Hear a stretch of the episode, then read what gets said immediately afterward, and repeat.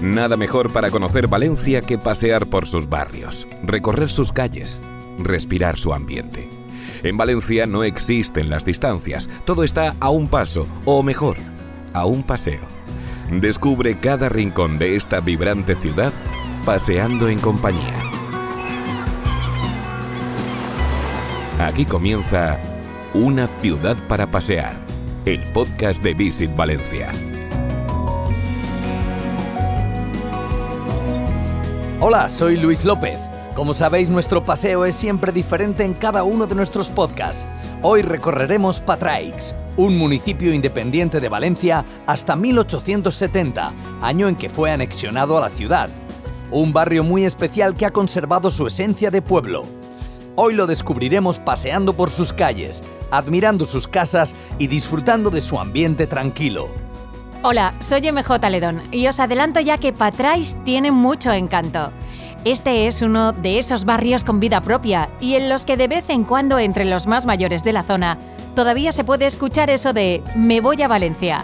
La plaza de Patrais, con su parroquia y todo su entorno urbano, permiten pensar que este fue un núcleo de población de cierta importancia.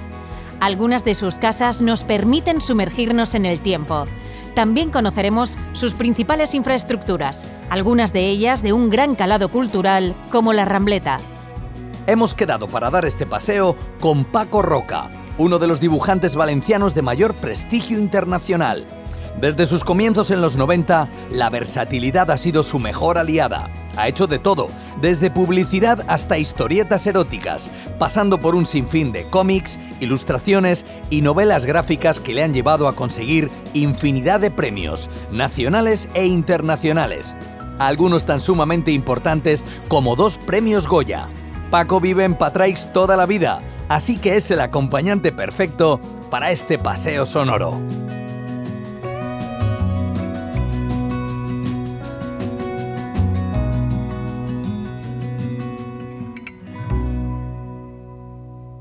Pasear por lugares fantásticos. Recuerdos para toda la vida.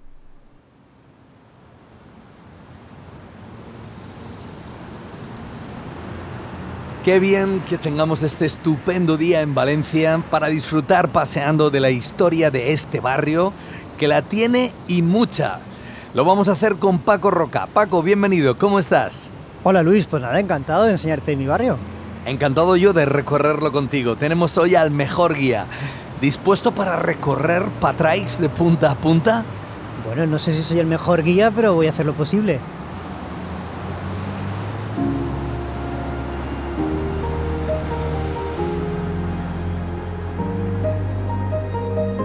Hemos quedado con Paco en la Finca Roja, justamente en el lateral que da a la calle Albacete. Esta impresionante obra, joya de la arquitectura valenciana, fue construida en 1933 por el valenciano Enrique Viedma Vidal. Un total de 14 patios y 378 viviendas configuran este edificio con clara influencia del expresionismo holandés, con el ladrillo rojo como elemento diferencial. Destaca la llamativa utilización de la cerámica verde y las singulares torres circulares que enmarcan los chaflanes.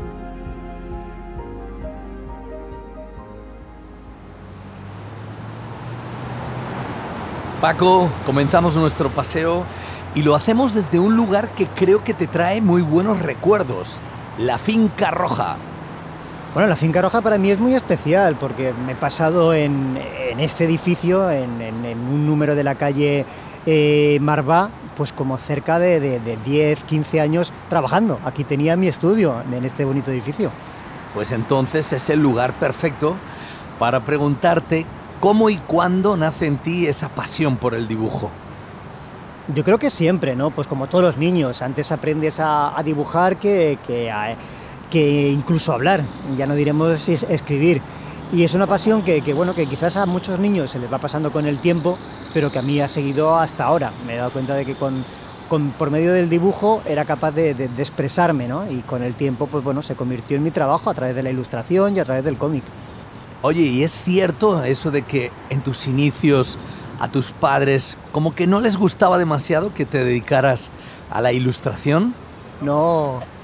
Pero bueno, yo creo que como todos los padres, ¿no? Quieren lo mejor siempre para sus hijos y parece que, pues bueno, que una profesión artística, pues siempre tienes unos prejuicios hacia, hacia ella, ¿no? Y mis padres querían que tuviese, pues bueno, lo que se llamaba una, una profesión seria y luego ya si quería seguir dibujando, que dibujase. Entonces es verdad que, que intentaron hacer lo posible para, para, que hiciese otras cosas, ¿no? Hasta que se dieron cuenta de que todo se me daba mal. O sea, lo único que, que más o menos se me daba bien era dibujar. Entonces sí que ya hubo un momento y me dijeron, bueno, haz lo que quieras. Y ahí yo creo que es cuando empecé realmente a disfrutar con los estudios, ¿no? Hasta ese momento, pues bueno, era un estudiante bastante mediocre, pero cuando estudias realmente lo que te gusta es cuando todo empieza a cambiar.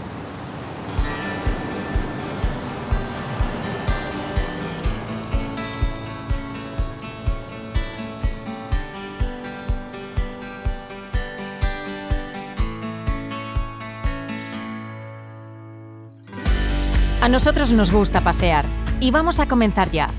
Dejamos la finca roja y avanzamos por la calle Albacete en busca de la avenida Giorgeta, a solo dos manzanas. En cuanto la cruzamos, nos topamos de frente con el Parque de la Estacioneta, presidido por la marquesina de la que fue la Estación de Jesús. Por aquí pasaba la línea de ferrocarril que unía Valencia con Villanueva de Castellón. Curiosamente todavía se mantienen los escudos de todas las poblaciones por donde paraba el tren. Su edificio principal es hoy una biblioteca y su playa de vías fue convertida en un estupendo parque ajardinado.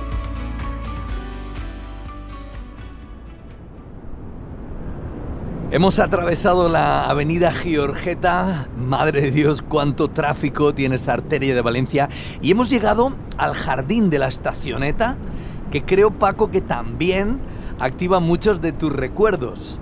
Bueno, claro, pues yo soy de, de, de, esa generación que donde ahora está este jardín, pues había unas vías, ¿no? Que eran las vías de, del tren de cercanías y recuerdo pues eh, haber cogido este tren con mi familia, ¿no? Con mi madre para ir a algún pueblo o alguna cosa, ¿no? Entonces ahora haberlo convertido en este jardín donde incluso vengo, ¿no? Con, con, con mis hijas a jugar, ¿no? A este parque, pues la verdad es que es como, bueno, como, como volver un poco al pasado. Y mira, y ahí en ese lado se puede ver el, el monumento que, que, se hizo en homenaje a, a las víctimas de, del accidente de metro. O sea que bueno, que también tiene esa parte emotiva este jardín.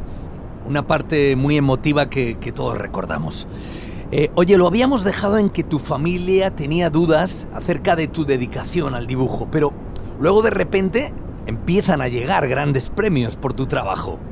Sí, digamos, claro, pero eso también llega después de, de, muchos años, claro, contado así parece que vaya una cosa tras otra, pero, pero bueno, pero fueron como muchos años de, pues bueno, de, de hacer muchas cosas, ¿no? De trabajar hasta que, bueno, hasta que empiezas a, a poder vivir eh, de, lo que, de lo que realmente quieres y lo que quería era contar cosas por medio de los cómics, ¿no? Entonces, pues bueno, luego empieza a llegar los premios, pero, pero digamos que, que casi que los premios serían de ayer, o sea, hasta entonces han sido como mucho tiempo, pues bueno, como le ocurre a todo el mundo, ¿no? De, de, de, no poder vivir de lo que haces. Premios muy importantes a lo largo de toda tu carrera que dejan clara tu competencia en lo que haces. Incluso has ganado dos Goyas. Bueno, son cosas que, que tu trabajo, digamos, que, que no está hecho para, para buscar premios ni, ni, nada de esto. O sea, tú haces las cosas porque, bueno, porque tienes una necesidad de, de contar historias y también, lógicamente, porque, porque es tu trabajo y, y, cuanto, y cuanto más difusión tenga, mucho mejor, ¿no? Y los premios es verdad que le dan mucha, mucha difusión, pero realmente no intentas no pensar en, en todo esto porque se lleva mal, ¿no? Eh, tener a los premios muy presentes cuando trabajas se lleva mal porque te puedes volver o muy autocomplaciente y pensar que, que, eres la leche y que cualquier cosa que hagas va a estar bien, o todo lo contrario, ¿no? O de repente es una gran presión por, por no defraudar a, a toda esa gente que te ha dado premios. Entonces, bueno, los agradezco muchísimo, como sería el caso de los Goya, pero los olvido rápido. Oye, eh, de todos esos premios, que son muchísimos, eh, ¿cuál te ha hecho especial ilusión? Bueno, habría muchos, ¿no? Eh, hay algunos relacionados con, con la casa, que, que, que, precisamente al siguiente sitio donde vamos a ir te, te, hablaré de ello. Entonces, para mí son premios muy especiales por la historia que trata, porque trata sobre mi padre y los premios que le han dado, por ejemplo, le dieron un Eisner, que es el, el, el premio más importante en Estados Unidos de, relacionado con el mundo, de, con el mundo del cómic. Entonces, me hizo mucha ilusión ese premio. Y luego también todos los que te da tu, tu ciudad, pues como pueda ser pues lo de hijo eh, honorífico, pues eh, el premio de, de la Generalitat digamos que ese tipo de cosas las valoras mucho porque, bueno, porque te los da tu ciudad, ¿no? Y son premios que, que además están, digamos, de fuera del circuito del mundo de los cómics, ¿no? Con lo, que, con lo que quiere decir, en cierta manera, que, que tu trabajo ha traspasado un poco lo que es la frontera del medio, ¿no? Y eso los aprecias mucho.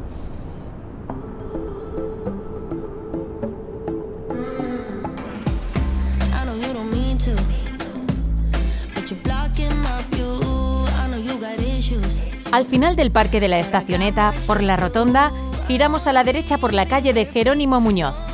A solo unos 150 metros, también a la derecha, nos encontramos con otro de los emblemas de la zona, el Mercado de Jesús, centro neurálgico de la vida en el barrio. Es un edificio caracterizado por su cubierta triangular que le otorga una singular imagen. El espacio suma 70 puntos de venta en los que se ofrece productos de calidad y muy frescos. Este es el lugar ideal para hacer una parada y tomar algo mientras se recorre el barrio.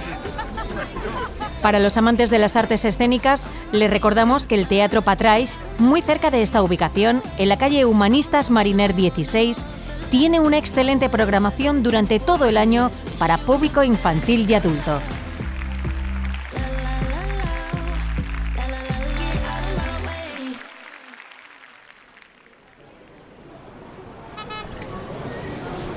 Bueno, paseando, paseando, hemos llegado al Mercado de Jesús, lugar icónico que debes conocer muy bien, Paco, porque además eh, vives cerquita de aquí.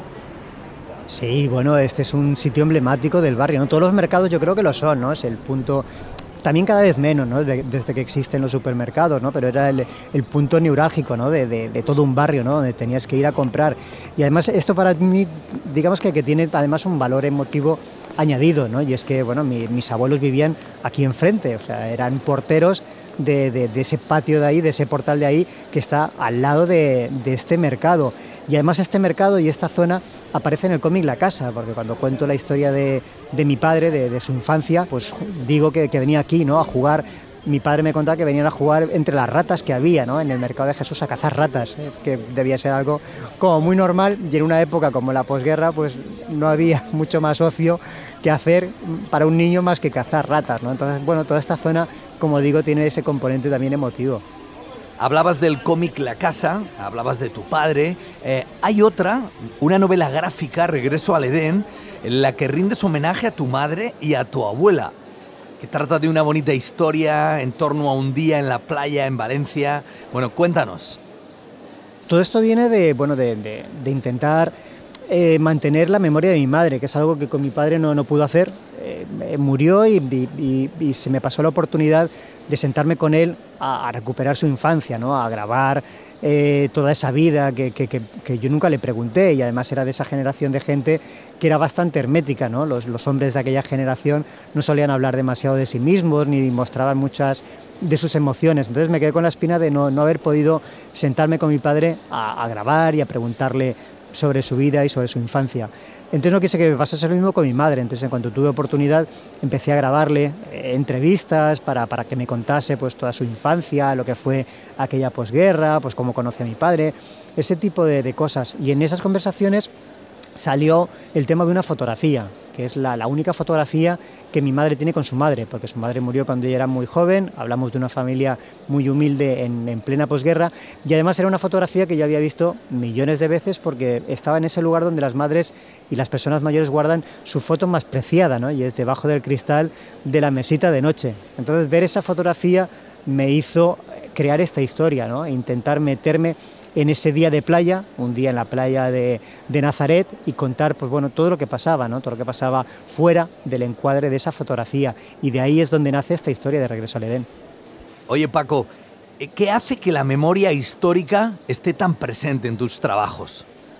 Bueno, pues yo creo que, que simplemente es curiosidad, es decir, es una, es una etapa muy reciente de nuestra historia, o sea, tan reciente como que, bueno, mi madre la vivió, eh, mi padre la vivió, mis familiares la vivieron, pero que, hemos puesto como, como, como un velo ¿no? de, olvido o de amnesia alrededor de ella, ¿no? Eh, no siempre hay gente que se queja de, que recordemos esa, esa época, ¿no? Entonces se han perdido muchas historias que creo que son muy interesantes de contar y se ha perdido también la oportunidad de que esta gente hable abiertamente de, lo que vivieron. ¿Por qué hay que hacer callar a una persona que quiere contar pues, bueno, su, época durante la posguerra o, determinados acontecimientos durante nuestro pasado reciente, que queramos o no, pues bueno, es una, fue una dictadura de, muchos años. Entonces me, interesa simplemente por eso, ¿no? por recuperar voces de gente que, nunca ha podido hablar de, ello y por otro lado historias que en cualquier otro país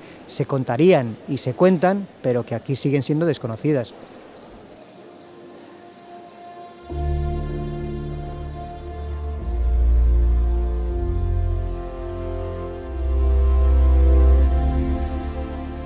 En toda esta zona ya se respira auténtico carácter de pueblo. Recordamos de nuevo que este espacio pertenecía a la zona de extramuros de Valencia. Incluso esta era zona de huerta y no cualquier huerta, sino la que inspiró a Blasco Ibáñez para la creación de su novela La Barraca. Así lo recuerda un panel de azulejos en la fachada de la parroquia de Santa María de Jesús, justo en la esquina del mercado. Este edificio comenzó en el siglo XV como monasterio y en el siglo XX parte del mismo se convirtió en el Sanatorio Psiquiátrico Provincial, muy conocido por sus vecinos, porque se podía ver a los enfermos pasear por el Parque del Padre Jofré situado al lado.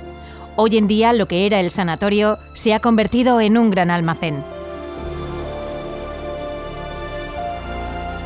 Avanzamos ahora por la calle del Beato Nicolás Factor, en busca de la Plaza de Patrais. Tendremos que atravesar cuatro bloques de edificios, justo hasta la intersección con la calle del Convento de Jesús. Momento de girar a la derecha para llegar a la plaza.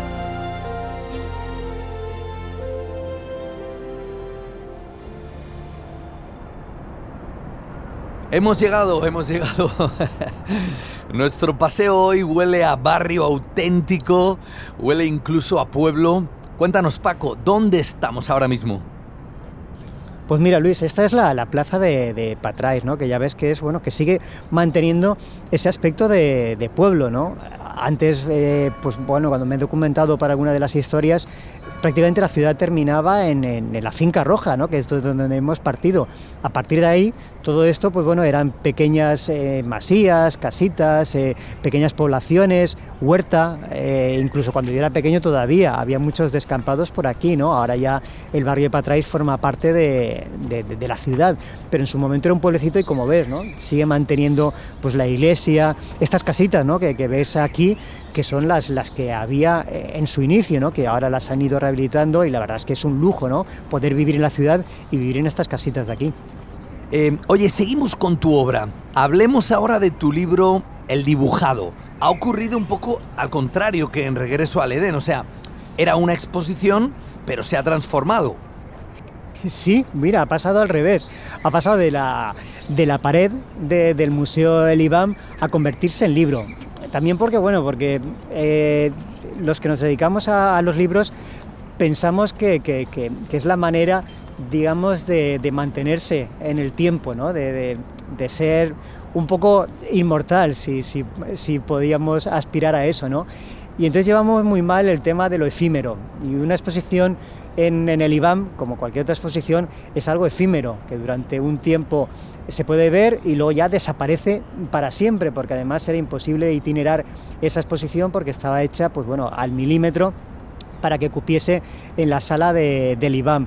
Entonces tenía la sensación de que, bueno, de que, de, que me, de alguna manera tenía que perdurar ese, el dibujado, ¿no? Así que, bueno, hace, hace nada, hace unos meses lo convertimos en, libro, ¿no? Para que así, pues bueno, en cierta manera pueda llegar a todo el mundo que no pudo ver la exposición y mantenerse más allá del tiempo que estuvo en la exposición. Oye, eh, me gustaría saber ahora, bueno, saber qué nos puedes avanzar sobre un proyecto en el que andas liado, El Abismo del Olvido. ¿De qué se trata? Cuéntanos. Ay, pues todavía no puedo contar mucho, pero, pero bueno, pero sí. Es una, un acontecimiento que, sucedió en Paterna, eh, en los años de posguerra. Así que bueno, vuelvo de nuevo al tema de la memoria.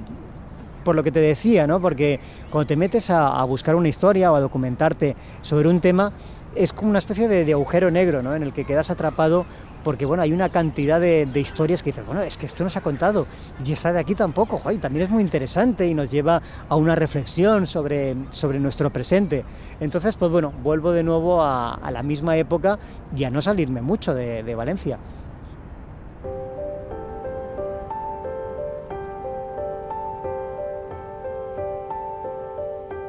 Abandonamos la plaza de Patrais con una pena en el corazón. Este es un lugar de una gran belleza. La parroquia del Sagrado Corazón de Jesús que abandera la plaza llama la atención por su estrechez y su torre campanario, remodelada a mediados del siglo XX por Javier Gerlich. Esta construcción da sentido a todo este conjunto histórico que fue el origen de este núcleo urbano. Aquí podemos encontrar algunas casas tradicionales en perfecto estado, en la calle Alcudia, Marqués de Elche, Beata Inés o Juan Bautista. Volvemos sobre nuestros pasos por la calle del Beato Nicolás Factor y la recorremos hasta la primera rotonda para tomar ahora la calle Uruguay. Avanzamos unos metros y a la izquierda reclama nuestra atención un conjunto de casas de los años 20 repletas de encanto. Seguimos adelante hasta la conexión con la calle Carteros, que hoy nos lleva directos al Parque de la Rambleta. Este oasis de naturaleza dentro del núcleo urbano es un gran espacio para disfrutar con los cinco sentidos, con casi 14 hectáreas de jardín mediterráneo.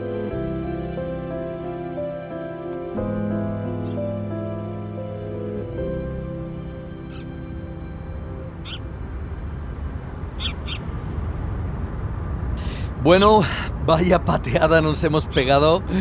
Paco, ya estamos aquí. Esta es también zona perfectamente reconocida por tu radar. Bueno, pues esto de aquí es la, es la Rambleta, que está muy cerca, incluso, bueno, yo he jugado aquí de, de, pequeño, porque yo vivía pues al final de, de, la, de la calle Gaspar Aguilar. Entonces, este era, prácticamente esto era... Eh, mi barrio o, los descampados que había entre mi barrio y el barrio de San Marcelino. Entonces por aquí he venido muchas veces a jugar. Aquí justo enfrente de, de la Rambleta estaba el canódromo. Aquí había antes un canódromo, creo que había dos en Valencia. Uno estaba en la Avenida del Puerto y otro estaba aquí. Entonces mi padre, pues bueno, eh, algunas veces me traía aquí y justo, bueno, justo aquí está la Rambleta, que es un centro genial, centro cultural con, con muchísima actividad, referente incluso fuera de, de nuestra ciudad y tiene un jardín que es muy agradable y por aquí he venido alguna vez con, bueno, con, con, mis hijas también y también paseando con mi madre, que mi madre está ya muy mayor, pero bueno, la traigo por aquí porque, bueno, porque era su barrio, como digo, yo vivía muy cerquita de aquí y para mi madre también es una, una parte importante. Oye, eh, me gustaría que nos contaras cómo fue eso de que le firmaras un autógrafo al creador de Los Simpson, a Matt Groening.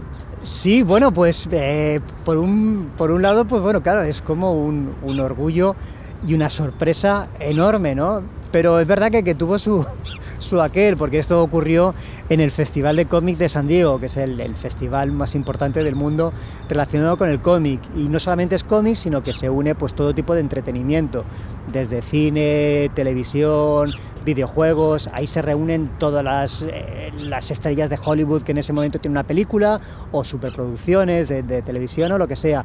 Entonces, pues bueno, yo estaba allí firmando tranquilamente mis, mis cómics y entonces en la cola pues a, apareció a que le firmase un personaje que, que para mí era uno más y de hecho cuando estás firmando estás en lo tuyo, ¿no? Estás en firmar lo más rápido posible para que no se te acumule demasiada gente. Entonces apareció este señor, un señor como cualquier norteamericano eh, típico, ¿no? Un señor grandote, eh, corpulento. Entonces nada, le firmé el cómic eh, y le pregunté que para quién era. Entonces como vio que no dominaba muy bien el inglés, me enseñó su acreditación yo me quedé solamente con, con, el nombre, que era lo que a mí me interesaba, la información justa para lo, yo, lo que yo que tenía que hacer, que era firmárselo. Entonces veo Matt, entonces, ah, pues eh, for Matt y, y, nada, y se lo, se lo doy. Entonces la chica de la, de la editorial que la tenía al lado me dice, ya está, no le vas a poner nada más. Digo, no, ¿por qué? Pero no sabes quién es, es Matt Groening. Entonces digo, es, vamos, yo soy fan eh, de, los Simpsons de, de, siempre, ¿no? Entonces, toda la dignidad que había tenido, toda la, prepotencia que podía haber mostrado ese momento, ¿no? De, bueno, Matt Groening, pues se lo firmo, se lo doy y el siguiente, ¿no? De repente todo cambió, ¿no? De, oh, me puse ahí súper nervioso, le cogí la mano, oh, Matt, tal, empecé ahí a, balbucear todo tipo de cosas, entonces ya hubo un momento ya tenso porque él se quería ir y yo no le soltaba la mano intentando agradecerlo, o sea que todo lo bien que había quedado hasta ese momento lo perdí después. Qué bueno. Imagino que cosas como esas deben de hacerte especial ilusión, eh, seguro, pero también que te encargaran el cartel provincial de Fallas 2022, por ejemplo. Sí, te hacen mucha ilusión, pero al mismo tiempo también son como una gran responsabilidad, ¿no? Porque este tipo de, de carteles que luego tienen mucha difusión, que, celebran algo como, bueno, tan importante como nuestras fallas, siempre después se miran con lupa o, se han hecho tantas cosas que no sabes muy bien ¿no? cómo, cómo, enfocarlo. Entonces siempre son como de una gran responsabilidad, ¿no? Pero sí que es verdad que, que te hace mucha ilusión, ¿no? O sea, siempre se dice que nunca, nunca eres profeta en tu tierra, ¿no? Y la verdad es que es algo que yo no puedo decir porque, bueno, porque siempre he tenido un, reconocimiento en, la ciudad en la que vivo y siempre, ¿no? Siempre he recibido encargos de, esta ciudad, ¿no? Con lo cual eh, yo creo que, que, en mi caso no se cumple, ¿no? Ese dicho y me alegro muchísimo, ¿no? De que no sea así.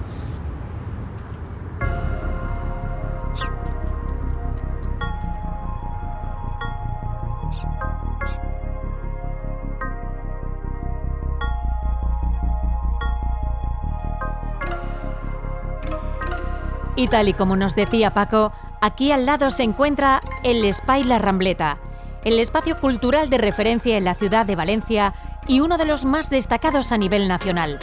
Un edificio compacto de forma prismática, con una espectacular celosía en sus fachadas laterales. Este es el final de nuestro recorrido de hoy. La Rambleta ofrece a la ciudad de Valencia una amplia oferta cultural contemporánea, multidisciplinar y ecléptica, que va dirigida a un público plural y de todas las edades, para que puedan disfrutar del teatro, de la música, de los festivales, del humor, de la danza, del circo, de las exposiciones, del cine y también de un foro de pensamiento, donde se dan lugar charlas, entrevistas, encuentros y presentaciones. Un espacio para disfrutar de la cultura, del ocio y de la gastronomía. Hola, soy Lorena Palau, directora de La Rambleta.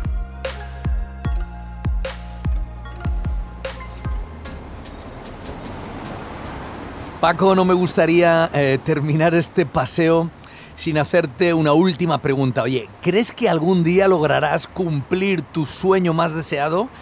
Que creo que es el de interpretar el musical Jesucristo Superstar. Ojalá, la verdad es que sí, y, me gustaría hacerlo junto a, José Manuel Casán, eh, el, cantante de Seguridad Social, que es bueno, es muy amigo y a los dos nos une esta afición por Jesucristo Superstar. De hecho, eh, fuimos una vez a, una representación de Jesucristo Superstar y bueno, nos tuvieron que hacer callar porque estábamos cantando los dos a voz en grito ya mucho más alto de lo que estaban cantando en el, en el escenario. Entonces es una espina que tengo yo ahí clavada, eh, de, de vestirme, me da igual el papel. María Magdalena, Jesucristo, Judas, lo que sea. Pero yo me veo eh, cantándola. Yo también te veo. Oye, muchísimas gracias Paco, ha sido un placer recorrer contigo a fondo Patraix. Nada, un placer y bueno, y aquí tenéis el barrio para cuando queráis.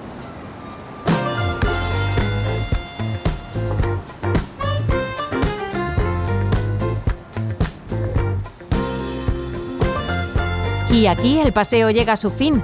Recuerda que en las notas del podcast tienes a tu disposición la ruta que hemos recorrido y enlaces con todas las referencias que hemos apuntado durante el trayecto.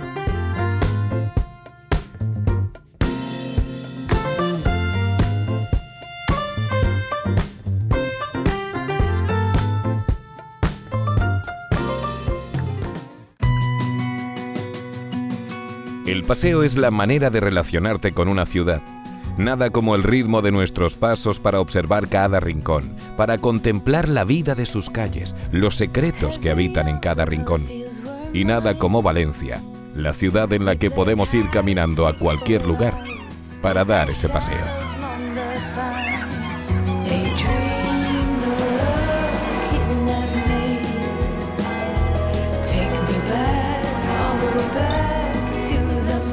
Una ciudad para pasear es el podcast de Visit Valencia. Presentado por Luis López y María José Aledón. Diseño sonoro por Javi López. Una idea original de la mujer del presidente. Ya disponible en las principales plataformas.